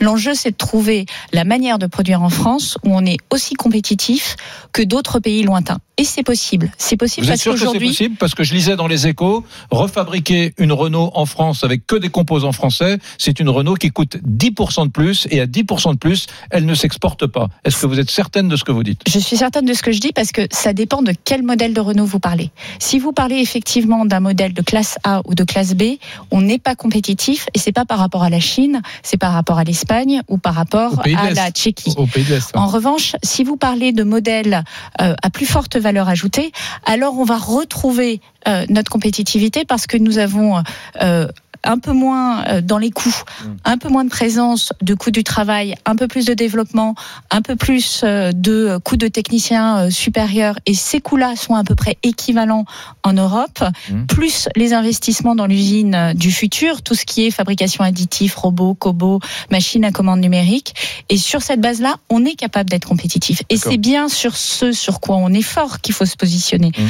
Tout l'enjeu du on est bon sur le produit à valeur ajoutée. On est bon sur le produit. Pas que sur le produit à valeur ajoutée, mais il faut savoir Mm. sur quel produit on est meilleur que les autres, parce qu'on a aussi une position euh, en termes de euh, européenne où on sert assez facilement différents marchés. On est idéalement placé pour servir le marché allemand, les Italiens, les Espagnols, mais également le Royaume-Uni. Donc on peut faire des économies de coûts logistiques, on peut faire des économies de coûts de recherche, puisque nous avons un dispositif qui s'appelle le crédit impôt recherche, qui est extrêmement attractif. Mm. On a aussi l'avantage d'avoir des talents en France, d'avoir euh, euh, une main d'œuvre qui est très appréciée, des gens qui fabriquent en France. Si vous interrogez des entreprises comme Toyota, Toyota, elle produit la Yaris en France. C'est un véhicule, on, on lui a pas imposé de produire en France. C'est Mmh. parce qu'elle est compétitive. On l'a beaucoup aidé au départ. hein. 55%. On a beaucoup aidé Toyota au départ. Oui, mais aujourd'hui, regardez, ça fait euh, plus de 20 ans euh, qu'ils sont installés en France. Ils continuent à produire parce qu'ils sont compétitifs. Et 55% de leurs composants sont français. Bon, vous savez que nous, on a plein de questions à vous poser. On passerait trois heures avec vous. Mais, mais, mais, ils sont très nombreux au 32-16. Ils veulent aussi vous interroger. Allez, on y va. RMC, Brunet-Neumann. 32-16. Et on accueille Bertrand qui nous appelle de Dunkerque, qui est restaurateur. Bonjour Bertrand. Bonjour. Bonjour Eric, bonjour Laurent, bonjour Madame la secrétaire d'État. Eh ben, écoute, on t'écoute. Quelle est ta question? Je voulais savoir parce que notre président euh, nous a donné euh, un peu une visibilité sur euh, sur les restaurants au niveau des protocoles sanitaires. Mais moi qui gère deux restaurants et un service traiteur, là aujourd'hui j'ai tous mes manifestations traiteurs qui sont annulées jusque jusque fin juillet et on n'a pas vraiment de, de visibilité ou de protocole euh, qu'on va devoir appliquer. On ne sait pas vraiment. Là je commence à avoir les clients du mois d'août et du mois de septembre qui m'appellent en me disant bah on ne sait pas si vraiment on pourra on pourra faire les prestations ou pas quoi. Oui, Donc, parce que euh, notamment, on, on rouvre les restaurants, mais euh, les rassemblements de plus de 10 personnes, j'ai cru comprendre même euh, de, de- donc ce genre de fête, par exemple, pour les traiteurs, on ne sait pas si c'est autorisé. Est-ce que toutes les aides pour les restaurateurs vont être prolongées et jusqu'à quand? Alors, plusieurs choses. D'abord, pour répondre très concrètement à la question euh, de ce monsieur. Bonjour monsieur. Euh, nous allons euh, réunir un conseil de défense demain où nous allons continuer à regarder la suite du déconfinement. Et notamment, vous savez que Muriel Pénicaud travaille sur un, un protocole sanitaire allégé. De même, nous allons regarder pour les rassemblements. L'idée, c'est de dire que au-delà de 10 personnes, il faut une autorisation, mais on peut faire des rassemblements de plus de 10 personnes. Il faut demander une autorisation et préciser quelles sont en fait les mesures prises pour éviter la circulation du Donc, virus. si je veux faire un mariage, un baptême, euh, une convention d'entreprise ou un anniversaire, Un enterrement. Euh, enfin, c'est c'est moins drôle comme, comme rendez-vous, mais on peut obtenir une autorisation. On peut obtenir. Ce qui est important, c'est en revanche d'avoir des vraies mesures de, pour éviter la circulation du virus. Ce n'est pas parce qu'aujourd'hui on a réussi le déconfinement que le virus circule beaucoup moins, que le virus n'existe plus. Il suffit pour s'en assurer de regarder ce qui se passe aux États-Unis et en Amérique latine, où vraiment l'épidémie flambe aujourd'hui. Vous avez des milliers de morts. Donc l'enjeu, c'est euh, par exemple, on privilégiera toujours des événements qui sont à l'extérieur que des événements qui sont à l'intérieur. Mmh. Euh, C'est tout simple, mais ça change tout. Euh, et la distanciation sociale, les gestes barrières doivent rester l'alpha et l'oméga de toutes nos interventions. Ensuite, en matière financière, parce que ça aussi c'est important, les traiteurs et les restaurateurs font partie du plan tourisme pour lequel nous avons prévu de prolonger les dispositifs jusqu'à la fin de l'année. Alors il y a des échéances suivant que vous êtes en euh, pour le chômage partiel ou le fonds de solidarité, mais on est bien conscient que ce secteur en général, tout ce qui est l'événementiel, la culture, le sport, tout ce qui en fait nécessite des rassemblements conviviaux, c'est-à-dire le contraire malheureusement de ce que euh, permet De- le de la virus distanciation. et la distanciation, tout cela sera accompagné et, et les dispositifs la seront, de l'année seront prolongés, le fonds de solidarité notamment jusqu'à la fin d'année. Hum. Euh, Bertrand, restaurateur à Dunkerque, euh, justement, qu'est-ce que tu veux rajouter? Moi, j'ai une question pour toi. Euh, tu accueilles combien de, clients par, euh, par, par soir, par exemple, dans ta salle désormais? Alors, alors j'ai j'ai deux restaurants qui sont à des endroits bien différents. J'en ai un qui est sur la plage, qui, euh, qui a repris depuis le 2 juin, qui est vraiment plus cible des touristes. Mais là, j'ai, euh, on, on, on travaille bien les week-ends, mais en semaine, ça reste très calme. On sent qu'on a, qu'on manque notre clientèle qui, euh, qui euh, n'a pas encore forcément confiance euh, Oui. dans, dans le protocole ou qui veut pas forcément respecter. C'est très très compliqué de faire respecter le protocole parce que la plupart des gens n'ont n'ont pas de masque et ils comprennent très mal aussi le fait. euh, nous, moi, je vois sur la plage, les gens se baladent tous à moins d'un mètre les uns des autres sans masque. Et quand ils arrivent devant la porte de notre restaurant, ils sont obligés de mettre un masque pour faire trois mètres pour s'asseoir. Ça, ils ont du mal à, à le comprendre. On est obligé de leur vendre des masques ou de leur donner pour les plus récalcitrants. Euh, sur mon deuxième restaurant, qui lui, pour le coup, est en centre-ville et cible plus une clientèle d'entreprise, là, pour le coup, c'est catastrophique. Je, je passe de, de 30 à 50 couverts par service. Là, en ce moment, depuis la, bah, depuis la réouverture le 2 juin, j'ai pas fait un jour où j'étais rentable. Je suis entre 2 et 6 couverts. Et ça vaut le coup d'ouvrir dans ces conditions-là? Bah, là, on se, clairement, on se pose la question. euh, on, laisse- on se laisse encore une semaine, mais on- je pense que dès, dès la fin du mois de juin, on va, on va refermer. Pourquoi là, je- entre deux et six couverts, c'est c'est pas les, les, les les mesures sanitaires qui t'empêchent de, de c'est là c'est là c'est la timidité euh, de tes clients qui ne reviennent pas Euh, je- fréquenter et je le- pense aussi, après, voilà, après, il y a ce qui se passe en ce moment dans les entreprises où il y a les, le, le télétravail, tout ça. Nous, euh, je pense que les gens aussi euh, sont peut-être pas encore de retour dans leurs entreprises. Et oui, ou- quand il y a du télétravail, ça aussi c'est un Oui. problème. On a dit C'est aux vrai. gens allez en télétravail le plus possible, sauf que du coup tous les commerces de proximité qui travaillaient notamment avec les salariés dans les bureaux, bah, ils sont à l'arrêt. C'est le cas de Bertrand. Mais là, on a un élan euh, et une réouverture qui est notamment liée euh, au retour à l'école, puisque euh, ayant en tête quand même que beaucoup de salariés étaient aussi empêchés de reprendre le travail ou jongler entre télétravail et garde d'enfants parce que euh, leur enfant n'avait pas pu reprendre l'école.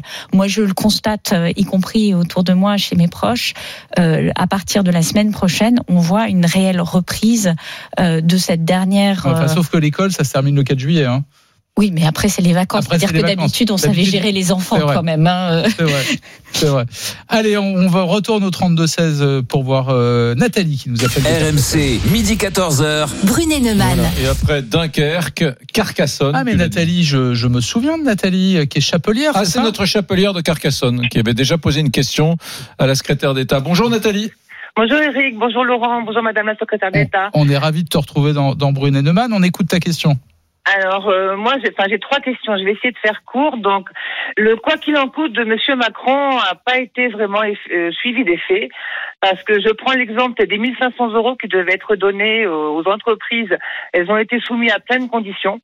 C'est-à-dire qu'au départ, les 1500 euros étaient pour l'entreprise et en fin de compte, on a demandé les, rémunérations du gérant. Alors, je comprends pas pourquoi. Voilà, d'une. Le PGE, donc ce fameux prêt garanti par l'État. Donc, euh, nous avons signé un chèque en blanc parce que la plupart des personnes qui ont récupéré ce PGE, dans un an, ne connaissent pas le taux d'intérêt de ce PGE. Ah Donc, bon? je ne connais. Ah oui, on ne connaît- quand vous signez le PGE, vous allez dans votre banque, vous demandez le prêt garanti par l'État. Donc, pendant un an, il est garanti par l'État à hauteur de 25 euros pour l'assurance. Et après, dans un an, ben, vous avez une petite case qui est sur le PGE où il est précisé taux, le taux d'intérêt sera en fonction de l'actualité. Donc, on ne sait pas aujourd'hui s'il va être à 1, à 5, à 6, à Ah, 10. c'est un taux 15. variable. tu Attends, attends. Ce ce que je te propose, on, on, on, On va serrer les questions. on va serrer. Donc, Oui. des deux premières questions, donc le PGE, et puis peut-être pour commencer, Les 1500 euros. les 1500 euros, Madame la secrétaire d'État. Alors, les 1500 euros, ils sont pour euh, euh, des entreprises qui répondent à un certain nombre de critères, c'est-à-dire euh, un chiffre d'affaires maximal, un million d'euros s'agissant des entreprises qui relèvent pas du secteur du tourisme, 2 millions d'euros sinon, un nombre de salariés maximal, 10 salariés dans le premier cas, 20 salariés dans l'autre, et effectivement un revenu euh, annuel euh, qui est également plafonné à 60 000 euros. Il y a également un élément qui est demandé pour euh, retraiter euh, de le- de la base, mais ça c'est un calcul qui est logique, la rémunération du gérant. Mais oui, mais pourquoi? Quel est le rapport? Puisque c'est pas de l'argent qui va dans la poche du gérant, c'est de l'argent qui va dans la poche de l'entreprise. Mais Ouais. c'est pour s'assurer qu'on rentre bien dans les, les cases que j'ai Donc ça, c'est un calcul, je dirais, technique de la partie fiscale. Et effectivement, euh, vous avez euh, près de 900 000 entreprises qui en ont bénéficié. Donc on peut pas considérer que euh, ça n'a pas été Nathalie, très toi- automatique. Nathalie, toi, au mois tu- de mars, au mois d'avril, au mois de mai. Donc c'est pas 1500 D'accord. euros, hein, c'est 4500 euros auxquels on ajoute quand même euh, la possibilité d'avoir une tranche supplémentaire, 2000 euros au début, Mmh. et ensuite on a monté cette tranche à 5000 euros. Donc c'est considérable Nathalie, toi, tu as le touché montant cet qui a argent? été donné. Alors moi, moi j'ai touché cet argent. Moi j'ai touché, j'ai eu la chance de le toucher, mais j'ai des, j'ai des, je, m'occupe d'une association et j'ai des indépendants qui n'ont pas touché cet argent parce qu'ils ont été en arrêt maladie. Donc d'un côté on nous dit que les 1500 euros sont pour l'entreprise et de l'autre côté on prend en compte le fait que des gérants sont obligés de se mettre en arrêt maladie pour garder leurs enfants et on leur déduit les 1500 euros de, de- de- des IJ qu'ils ont touchés. Et à un moment donné c'est pas possible. C'est comme pour les retraités. Les retraités gérants, ils ont eu pas la première partie, la deuxième partie, mais très tard, et maintenant c'est soumis à condition. Le quoi qu'il en coûte du président de la République n'a pas été respecté. Non, Je en fait, c'est du différentiel. C'est pour éviter peut- que les gens additionnent pardon, hein, mais il faut aussi euh, considérer que la retraite c'est payé aussi sur un dispositif public et l'arrêt maladie c'est également une rémunération qui est payée. Et donc l'enjeu c'est d'éviter qu'il y ait des effets euh, d'addition, De superposition. de superposition. Donc c'est du différentiel, c'est-à-dire que les 1500 euros, les gens en bénéficient. Les retraités qui gagnent moins de 800 euros ont eu le différentiel par rapport euh, à ce qu'ils ont perdu ils dans leur ils entreprise. eu- ils, ils ne l'ont pas eu au départ. Ils ne l'ont pas eu au Non, départ. ils l'ont eu effectivement sur le mois d'avril et sur le mois de mai. Ils peuvent en bénéficier s'ils sont dans le secteur du tourisme jusqu'à la fin de l'année. Et je veux dire juste une chose. La France, sur les indépendants, est un des pays qui est allé le plus loin en termes de soutien. Donc je crois que la promesse du président de la République, je le dis avec une certaine solennité, a été très largement délivrée. Euh, Lorsqu'on compare souvent des chiffres qui viennent euh, d'Allemagne, on oublie de dire que c'est des chiffres qui sont payés en une fois. Nous, on fait 1500 euros fois trois mois, on rajoute 5000 plus 5000 plus 2000, ça fait euh, 12 000 euros supplémentaires. Donc au total, c'est des montants qui sont considérables. C'est euh, aujourd'hui euh, un, un budget qui a été bloqué de l'ordre de 7 milliards d'euros. C'est quand même important de le dire. Sur le PGE peut-être Vous gardez la réponse, on revient dans un instant. On garde Nathalie, on marque une courte pause. D'accord. Ah, c'est l'art du teasing. Bah oui, c'est important parce que la question sur le prêt garanti, moi, j'attends la Les réponse. taux d'intérêt sur le prêt garanti, réponse de la secrétaire d'État dans quelques instants. À tout de suite sur RMC. Midi 14h. Brunet Neumann. Éric Brunet. Laurent Neumann. Alors vous savez, sur RMC et dans Brunet Neumann, on vous offre vos prochaines vacances, un séjour bel en bras d'une valeur de 2000 euros, une semaine de vacances en famille ou entre amis partout en France, à la mer ou à la montagne. Et je le précise parce que Agnès Pannier-Runacher est notre invitée, dans le respect des normes sanitaires édictées par le gouvernement. Attention, on est sérieux dans Brunet Neumann. Eh ben, pour gagner, c'est extrêmement simple. Vous envoyez RMC au 732-16, RMC au 732-16. Et quoi, dans moins d'une demi-heure, on prend le gagnant ou le gagnante en ligne. Ça va être le- la surprise. Alors, mon Laurent, nous étions il y a quelques instants avec Nathalie de Carcassonne qui posait une question à la secrétaire d'État. Euh, ce prêt garanti Ah oui. pour l'État que beaucoup d'entreprises, PME ou de grosses entreprises ont, ont perçu en France, on n'en connaît pas véritablement le taux d'intérêt et on ne sait pas à quelle sauce on va être euh, mangé, nous disait Nathalie, réponse de la secrétaire d'État Agnès Pannier-Runacher. Alors, l'engagement, compris les banques, c'est de faire ce prêt sans aucune marge. C'est-à-dire que ce que paieront euh, les gens qui ont pris ce prêt, c'est très exactement le coût de la ressource pour la banque. Et ça, c'est la loi européenne, c'est-à-dire qu'on peut pas faire de vente à perte. Euh, et on peut penser que si les taux d'intérêt n'évoluent pas, euh, ne bondissent pas vers le haut, il n'y a aucune raison que ce ne soit pas un des prêts les plus compétitifs du marché au moment où euh, ils devront payer leur intérêt. Le, le- le taux sur la première année que nous connaissons, en revanche, il s'établit à combien? Il est de l'ordre de 1%, mais derrière, vous avez surtout le coût de la garantie. Mmh. Et ce coût de la garantie va progresser d'année en année, parce que ça aussi, c'est une règle du jeu, c'est-à-dire que plus on garantit longtemps le prêt, Mmh. plus il y a une rémunération à donner à l'État. Donc, il est de 25 points de base aujourd'hui, Mmh. et elle va augmenter progressivement euh, jusqu'à 6 ans, puisqu'on peut faire un différé de remboursement d'un an, et ensuite on a 5 ans maximum pour rembourser. On peut bien sûr rembourser plus tôt, et évidemment sans pénalité. Donc, ce qu'on peut dire raisonnablement à Nathalie, c'est qu'il y a de grandes chances qu'on reste sur les, des Sur taux des d'un- taux très compétitifs. Enfin, la banque- ce qu'on peut dire à Nathalie, surtout, c'est que la banque ne gagnera pas d'argent sur ses prêts garantis par l'État. Nathalie, attends, t'es toujours avec nous parce que dans mon souvenir, il y avait une troisième question. Oui, je suis toujours là. Bah, J'espère que la banque va, va suivre les, les faits et qu'on va pas se retrouver avec des taux à 4, 5, 7 tout ça va pas aller du Ah, tout. mais quoi. elle a pas- elle aura pas le choix, la banque. Bah, pas j'espère, on espère, on attend les faits, on verra dans un an. Ta- ta troisième Alors, oui, question, alors, rapidement. alors, oui, la troisième question. Nos charges de cotisation RSI, donc SSI, Sécurité sociale des indépendants, elles doivent être annulées, elles ne peuvent pas être reportées, c'est pas possible. Il n'y a rien qui rentre dans les caisses des indépendants depuis trois mois. La reprise, c'est une catastrophe. Moi, j'ai parlé de moi un petit peu. Je ne sais pas si je serai encore là au mois de septembre, vu les conditions dans lesquelles on travaille actuellement. Donc, si on nous fait des reports de charges et pas des annulations de charges, mais la catastrophe, elle va arriver plus vite que prévu. On a entendu, on a entendu ton, que ça, soit- ça s'arrête. quoi. on a entendu ton appel. Ça, c'est une demande forte des indépendants. Ah oui, Nathalie et seule, Nathalie, hein. qui est chapelière à Carcassonne, n'est pas la première à, à vous lancer cette. euh, C'est pas vraiment une question, c'est une demande, une requête.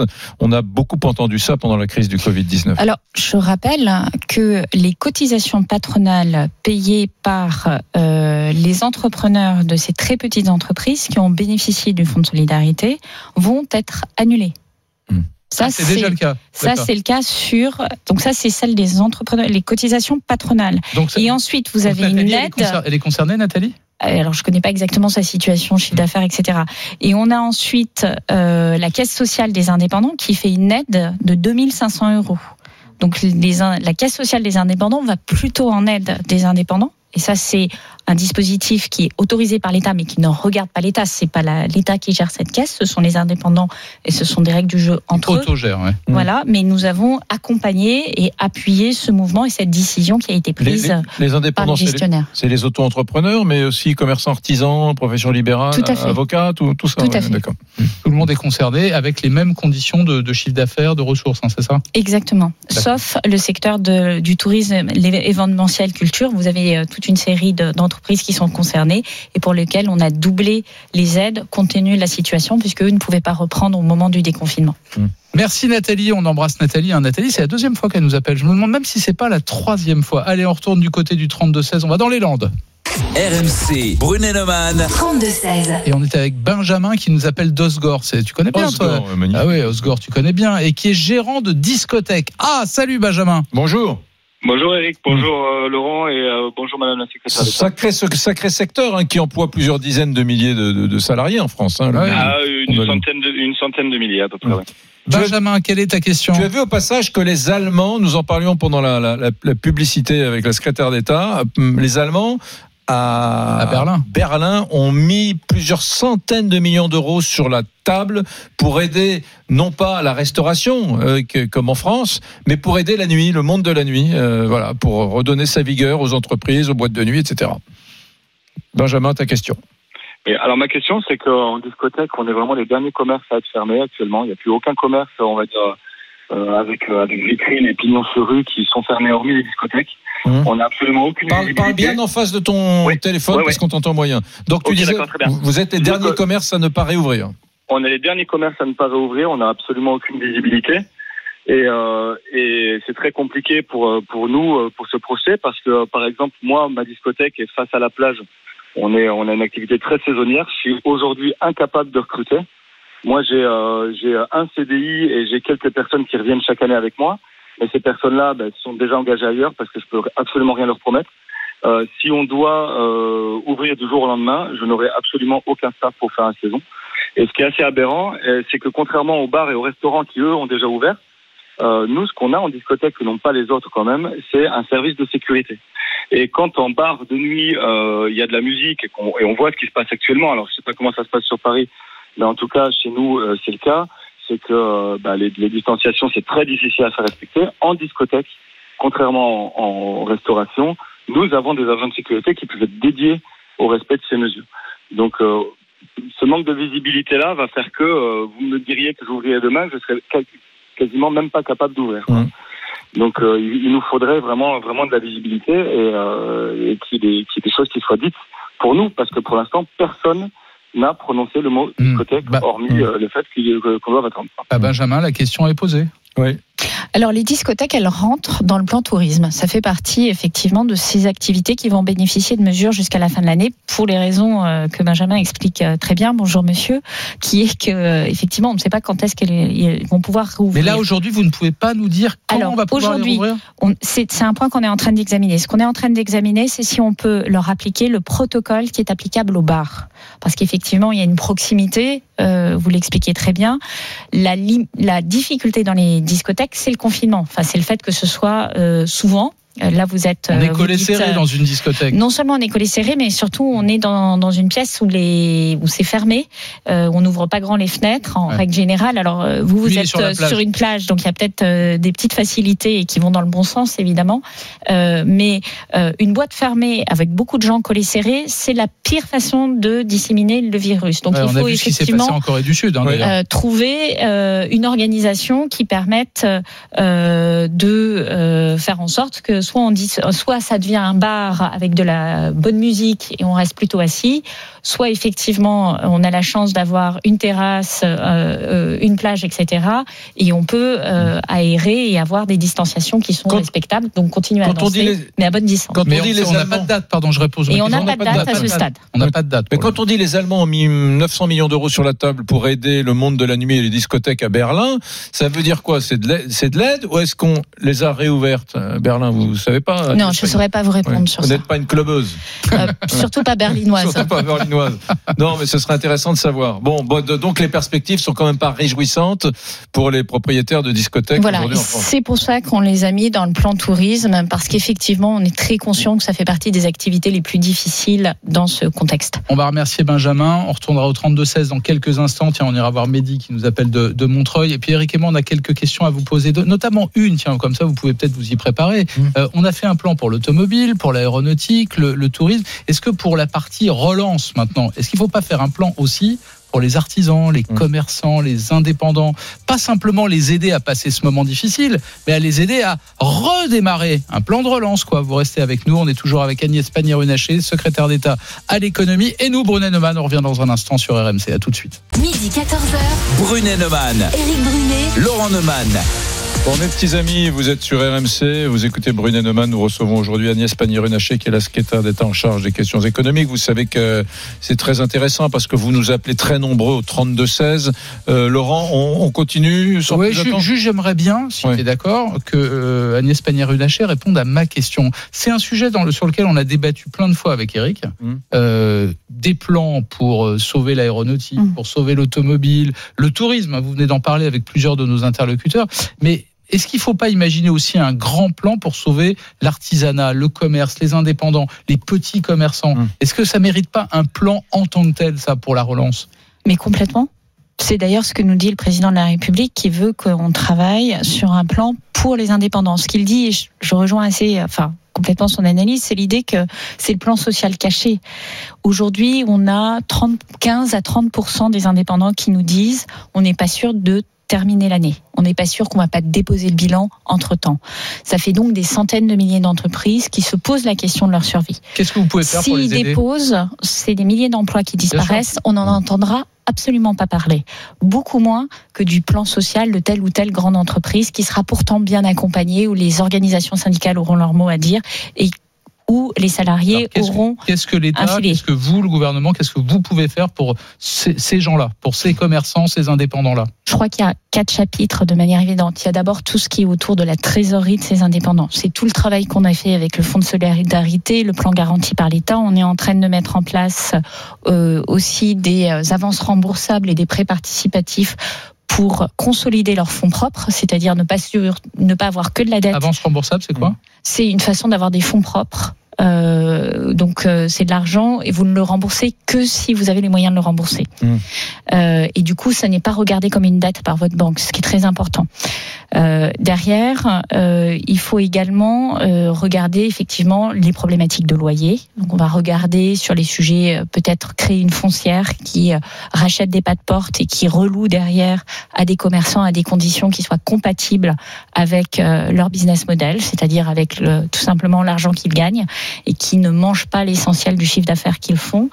Euh, et puis euh, les mesures que nous prenons sur euh, tout ce qui est cotisation sociale. Vous savez qu'il y a des reports, mais il y a aussi des exonérations, en particulier pour les plus petits. Alors, Le deuxième chapitre, c'est la transformation. Et la transformation numérique, elle est essentielle. Il y a beaucoup de commerçants qui ont sauvé une partie de leur chiffre d'affaires grâce au click and collect, grâce au numérique. Et ça, on n'en a pas suffisamment parlé. Et on voit aujourd'hui que c'est un levier pour sortir de cette crise, pour échapper aux problématiques des protocoles sanitaires. Quand vous êtes en click and collect, vous pouvez avoir plus de gens dans votre boutique puisqu'ils y restent moins de temps. Et euh, ça fait partie des choses sur lesquelles ils ont besoin de conseils, de formation et d'argent pour investir. Donc, vous pourriez prêter l'argent. Donc, on pourrait prêter de l'argent, on donner. pourrait euh, donner, subventionner éventuellement dans certaines conditions et surtout ne pas le faire comme ça à blanc, mais leur donner les moyens d'être maîtres de leur destin, c'est-à-dire de savoir faire les bons investissements. Dites, Madame la secrétaire d'État, c'est bien gentil de répondre aux injonctions de Laurent Neumann qui vous demande des plans, des plans, des plans, des plans. Très bien, Ah oui, formidable. il va vous dire ça Mais- a coûté de eh l'argent. oui, non, mais qui va payer Pardon de- que le contribuable Brunet s'en mêle un peu, mais je rappelle quand même que la France, les Fran- le contribuable français est celui qui paie le plus de, de prélèvements obligatoires, de, de cotisations, d'impôts en tout genre. Euh, et, là, il se trouve que deuxième record, la France est probablement dans la gestion de cette crise le pays qui a été, comment dire, le plus social du monde. Bon, euh, ça, se superpose. Euh, fran- franchement, on, on entend Macron qui dit je ne vais pas prélever davantage d'impôts, très bien, mais qui va payer quand, quoi, c'est quoi les générations futures? C'est nous, à partir de quand Les entreprises, et il va bien falloir le payer tout ça. C'est pas la générosité européenne qui va éponger tout cela. Alors d'abord, tous les pays sont dans la même situation. Hmm. C'est-à-dire tous les pays euh, vont devoir être confrontés à une augmentation de leur dette publique. Sauf que nous, on a été plus généreux encore que tous les pays. Mais je pense que euh, on en est fier et on l'assume totalement. D'accord. On n'a pas laissé tomber, comme euh, les États-Unis, des millions de gens les a pas mis du jour au lendemain. hein, plus de 40 millions d'Américains ont été mis au chômage. Mmh. Ça, c'est la situation des États-Unis. Et quel est le calcul qu'on fait? On fait le calcul que justement notre filet de sécurité, c'est un filet qui permet de mieux redémarrer dans l'économie. C'est-à-dire le moins coût- cher que le chômage. Exactement. Bah le oui. coût d'un chômeur de longue durée, il est Mmh. beaucoup plus important que quelqu'un dont on porte effectivement le salaire. Euh, D'abord tout le salaire pendant un mois, la moitié du salaire pendant encore un mois, le quart du salaire encore un troisième mois, et après ça redémarre. Mmh. Et c'est ce pari que nous faisons, c'est un pari de la croissance, c'est un pari de la croissance à, à moyen terme. De même, nous n'allons pas couper les budgets d'innovation et de R&D. Et je peux vous dire que certains pays l'ont très bien compris. La Chine, la Chine, elle redémarre en investissant massivement. Et si on veut pas être euh, complètement euh, décoté par rapport à ce type de pays, il faut qu'on embraye derrière. Mmh. Et effectivement, là où vous avez raison, c'est que l'enjeu, c'est qu'on reprenne euh, l'activité économique. J'écoutais tout à l'heure le restaurateur qui disait j'hésite à arrêter. Vraiment, c'est, je dirais, c'est pour le collectif. Mmh. Il faut que tous ceux qui peuvent travailler travaillent et reprennent le travail dans la mesure du possible parce que c'est ça qui va tirer l'économie. Même si au début euh, ça va faire des tout petits bénéfices Mm. parce que c'est ça qui va faire revenir les gens dans la consommation et la consommation appelle la consommation. Très bien, j'en- j'entends. Donc vous, vous, vous comptez sur euh, le, le fait d'insuffler effectivement cette dynamique pour que nos entreprises soient moins payées. Mais quand même, qui va payer? Qui va payer? Tout de même. Ouais. Bah, L'enjeu, c'est de reconstruire la croissance. Mm. La meilleure façon d'avoir euh, de, euh, des impôts Mm. et des euh, et, et, pardon des financements de la sécurité sociale, c'est d'avoir des gens qui travaillent, Mm. Qui payent des impôts et qui payent des cotisations sociales. Plus vous augmentez Mm. le nombre de personnes qui est au travail, plus vous avez d'impôts, plus vous avez de cotisations sociales. Plus vous augmentez les impôts sur quelques personnes qui travaillent, moins on, on- on- on est compétitif et plus on, part de, on perd de part de marché. Mm. Le sujet, il est, euh, je dirais, euh, de, de comparaison. La France, vous le dites très bien, a été un des pays où la fiscalité a été la plus importante pendant des années. On a, on l'a baissé. Je rappelle que euh, on l'a baissé de 27 milliards d'euros euh, depuis le début du quinquennat. C'est une somme gigantesque, mais qui, euh, succède à une augmentation forte des impôts. Donc les gens ne le sentent pas toujours sur leur compte en banque s'ils Ouais. comparent à 5 ans, 6 ans, 10 ans. En revanche, en termes d'attractivité du pays, là où on était très très en retard, on est remonté sur la première, la première marche du, podium en termes d'attractivité. C'est-à-dire on est le premier pays pour les investissements directs à l'étranger. Mais pardon, vous confirmez donc à Eric Brunet parce que sinon il va pas dormir pendant pendant les trois nuits qui Pas viennent. d'augmentation d'impôts, c'est Pas d'augmentation clairement la ligne que l'on Mais prend. tu as raison. Parce je, que- je vais mieux dormir. mais, mais sincèrement, oui, Mais oui, je mais je te comprends. À mon avis, C'est pas le moment. pas le seul. hein. Et même nos prédécesseurs, les républicains qui ont traité la crise de 2008, et il y en a certains dans nos équipes aussi qui étaient euh, à la manœuvre à cette époque-là, nous disent il y a une erreur qu'on a faite, c'est de remonter les impôts trop vite. Au moment où, où la croissance redémarrait, on a cassé la croissance. Donc on apprend aussi de la manière dont on a traité les crises avant. Allez, je vous propose qu'on aille voir euh, Mehdi qui nous appelle Oui. de Montreuil. Salut, Mehdi. RMC, Brunet-Neumann. 32-16. Gérant de société dans le bâtiment et les travaux publics. Bonjour Mehdi. Bonjour Mehdi. Bonjour.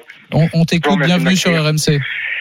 Oui, alors j'ai directeur d'une d'une entreprise dans le BTP avec une particularité, euh, on fait de l'insertion par l'activité économique. On a une convention signée avec les les directs, donc l'unité territoriale du 93, pour recruter des seniors demandeurs d'emploi à longue durée avec des parcours euh, plus que difficiles. Euh, donc le vendredi 13, on finit la journée et le 16, on apprend que les chantiers, enfin les opérations sur lesquelles on est, on est 30 salariés. euh, sont fermés pour confinement. Euh, depuis, euh, report des charges aux URSAF, les gestionnaires ne peuvent pas nous répondre. Quid de ce report? Sur quel délai? Euh, on, ose, on ose continuer à rêver d'une annulation. Nous, euh, personnellement, on est à 50 000 euros là de charge. Autant dire que si les délais sont courts, euh, vaut mieux anticiper la fermeture. Eh ben voilà, la question elle est posée. Et c'est vrai qu'on se dit, euh, c'est bien d'avoir aidé autant de gens pendant cette période difficile, mais si on arrête les aides trop vite, tout l'argent qu'on a dépensé, ça risque de n'avoir servi à rien. Tout l'enjeu, c'est effectivement de voir. euh, alors d'abord, il y a ceux qui vont bénéficier d'exonération, comme ça le sujet D'abord, lui, sera par réglé. exemple, Mehdi, est-ce que est-ce que c'est Non. 50 000 euros de dette vis-à-vis de l'URSSAF Est-ce qu'il y a une petite chance qu'on les raye d'un trait de plume? Non, il peut bénéficier d'une exonération sur ses impôts directs. Il peut le demander si sa situation de trésorerie est très délicate. En revanche, comme ça, brutalement, il ne peut pas bénéficier d'une exonération il de ses faut charges tenir un sociales. délai sur deux ans, en trois revanche, ans en revanche, alors cela dépend évidemment de la situation de l'entreprise, mais l'approche qu'on a, c'est celle qu'on a de manière générale pour toutes les entreprises qui sont en difficulté. C'est-à-dire que les entreprises qui sont en difficulté, on négocie des échéanciers qui soient conformes à leur plan de marche. Lorsque l'entreprise redémarre, on sait qu'elles ne peuvent rembourser qu'un certain montant et on établit ces plans de marche en fonction du montant qu'elles sont capables de rembourser parce que l'objectif n'est évidemment pas de leur mettre la tête sous l'eau. Euh, un plan de continuation, c'est pour vous donner un exemple. Ça ne veut pas du tout dire que ça s'appliquera à midi, mais c'est pour vous donner un exemple. Un plan de continuation après un redressement judiciaire, ça peut être jusqu'à 10 ans d'étalement des créances. Donc autant dire que ce sont des sujets. d'attendre d'en arriver là. Mais tout à fait. Mais oui, mais alors attention, les entreprises en difficulté, le redressement judiciaire et toutes les procédures de conciliation, ce sont des procédures qui mettent à l'abri l'entreprise. Il faut que Ouais. les entreprises aient le réflexe de les utiliser. Mmh. C'est perçu comme, comme, une, comme un échec, c'est tout le contraire et les Américains le savent très bien. Ce sont des procédures de protection. On met sous cocon l'entreprise, on regarde tout ce qui rentre, on regarde tout ce qui doit être payé et on étale pour que l'entreprise passe le cap. Je ne résiste pas au plaisir un peu sadique de vous lire ce message de Jean-Paul. Vous, la libérale de gauche, libérale de gauche, ça vous va? J'ai lu les journaux qui vous libérale de gauche. Pas de pitié, pas de plan pour les indépendants. Laissez-nous bosser, baissez les charges, c'est tout ce que nous demandons. Ça doit vous parler un peu, ça quand même, au fond de vous. Hein? Ben, moi, j'ai dirigé une entreprise, donc Oui. euh, je sais ce que c'est euh, Mm. qu'avoir euh, un compte de résultat, un chiffre d'affaires et des gens euh, à payer euh, et d'aller chercher des contrats et de gagner des parts de marché. Derrière, derrière ce côté, le, le- le politique nous façonne toujours des plans, mais au fond, ce que nous voudrions, c'est que les, les charges soient moins élevées. Donc, c'est quelque chose que vous devez, vous devez entendre souvent. Ça reste un plan, mais je constate aussi que j'ai énormément de demandes Mm. euh, sectorielles pour avoir des euh, mesures spécifiques. Donc, Mm. euh, vous n'imaginez pas le nombre de personnes qui nous contactent avec des bonnes idées, y compris d'ailleurs les, les indépendants, pour nous demander des mesures spécifiques. D'ailleurs, on a encore beaucoup de questions, Eric. On va retourner au 32-16. Euh, on va remercier Mehdi hein, qui nous appelait de, de Montreuil. Vous restez avec nous, Madame la secrétaire d'État. Et nous, Brunet Neumann, on revient sur RMC. Bien sûr, on est là pour vous. À tout de suite. Midi 14h. Brunet Neumann. Éric Brunet. Laurent Neumann. La secrétaire d'État auprès du ministre de l'économie Agnès Pannier-Runacher est l'invité de Brunet Neumann sur RMC. Vous lui posez des questions. On va tout de suite au 32-16, voir Pascal. RMC. Brunet Neumann. 32-16. Bonjour Pascal. Bonjour Eric, bonjour Laurent, bonjour Madame la secrétaire d'État et merci pour vos interventions. Euh, ma question va être rapide. Euh, c'est au sujet, je vais globaliser au sujet des personnes fragiles qui depuis le 16 mars sont donc, ont été prises en charge par l'assurance maladie. Le relais a été pris en chômage partiel depuis le 1er mai et la date que se posent beaucoup de personnes fragiles est la fin de cette indemnisation de chômage euh, partiel euh, qui devrait, si l'on a bien compris, être prise par décret. Est-ce que vous pouvez nous le confirmer? C'est bien pris par décret. Effectivement, pour le moment, le principe, c'est le maintien du chômage partiel et on n'a pas encore tranché la date de fin. Ça, c'est pour les personnes vulnérables, hein, c'est ça Tout à fait. Ouais, D'accord, ok. Et, et moi, j'ai une petite question de, de, de Franck, hein, qui est restaurateur à Limoges et qui disait qu'il a écouté Bertrand, notre restaurateur de tout à l'heure. Et il disait bon, euh, dans les écoles, on, on lève le protocole sanitaire, en tout cas, on l'allège. On pourrait pas encore faire un effort pour les restaurants parce que franchement, quand vous rouvrez votre établissement et que vous devez faire 30% de moins que le service habituel, il y a aucune chance de, de sauver l'entreprise. Alors c'est une bonne nouvelle parce que Muriel Pénicaud y travaille, c'est-à-dire qu'elle est en train d'alléger le protocole général et de euh, faire des protocoles spécifiques, plutôt des références, des guides, mais pas euh, des Et ça, incontournables. ça, ça pourrait s'appliquer dès Et ça, c'est dans les, Ouais. c'est dans les jours qui viennent. hein. C'est une question de jours. Un mot sur Air France, peut-être, euh, Laurent? Ah bah oui, parce qu'on a vu qu'il y avait un plan, un plan de départ de 8 à 10 000 personnes. Euh, moi, ce qui m'a étonné, c'est 20% des salariés. hein, c'est quand même pas rien. hein. C'est 20% des salariés, donc on parle pas d'un petit plan. Euh, or, j'ai vu que l'État avait quand même prêté 7 milliards d'euros euh, à Air France. Et d'ailleurs, j'ai fait le lien avec euh, avec Renault parce que Renault, c'est 15 000 emplois supprimés dans le monde, donc 4 600 en France. Et là aussi, l'État a fait un prêt de 5 milliards. Alors on se dit, mais alors l'État prête de l'argent et autorise quand même des entreprises où l'État est actionnaire par ailleurs à, à licencier des gens. On a du mal à comprendre les deux à la fois. Bah si, au contraire, c'est parce que les entreprises en question sont dans une difficulté absolument incroyable là, et qu'elles Et on sont pourrait imaginer que au bord de la faillite. protège les emplois. Mais il faut d'abord protéger l'activité, c'est-à-dire que si euh, l'entreprise s'arrête, si elle dépose le bilan et si elle disparaît, vous ne protégez pas les emplois. Pardon. Euh, lorsque vous faites des restructurations, n'oubliez pas que des restructurations, c'est que vous protégez tous les autres emplois.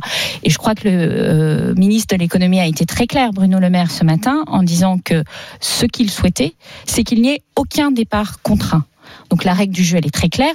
Le quantum, le nombre d'emplois, ce sont des chiffres qui circulent dans la presse. Moi, j'ai pas de confirmation sur le nombre, mais ce qui est clair, et c'est la même chose chez Renault, et Jean-Dominique Sénard s'est engagé à ce qu'il n'y ait pas de départ contraint. Ça veut dire que ce ne sont que des départs volontaires. En tout cas, on va se battre pour que ça aille dans cette direction. Mais encore une fois, je préfère avoir une entreprise qui, compte tenu de la baisse violente de son chiffre d'affaires, et c'est de ça qu'on parle. hein. Je rappelle que Air France, ils ont arrêté de travailler du jour au lendemain et qu'ils ont été perturbés. Ça n'a pas commencé le 15 mars. Depuis euh, le début du mois de février, ils sont en grande difficulté parce que tout simplement, les avions ne peuvent pas voler librement.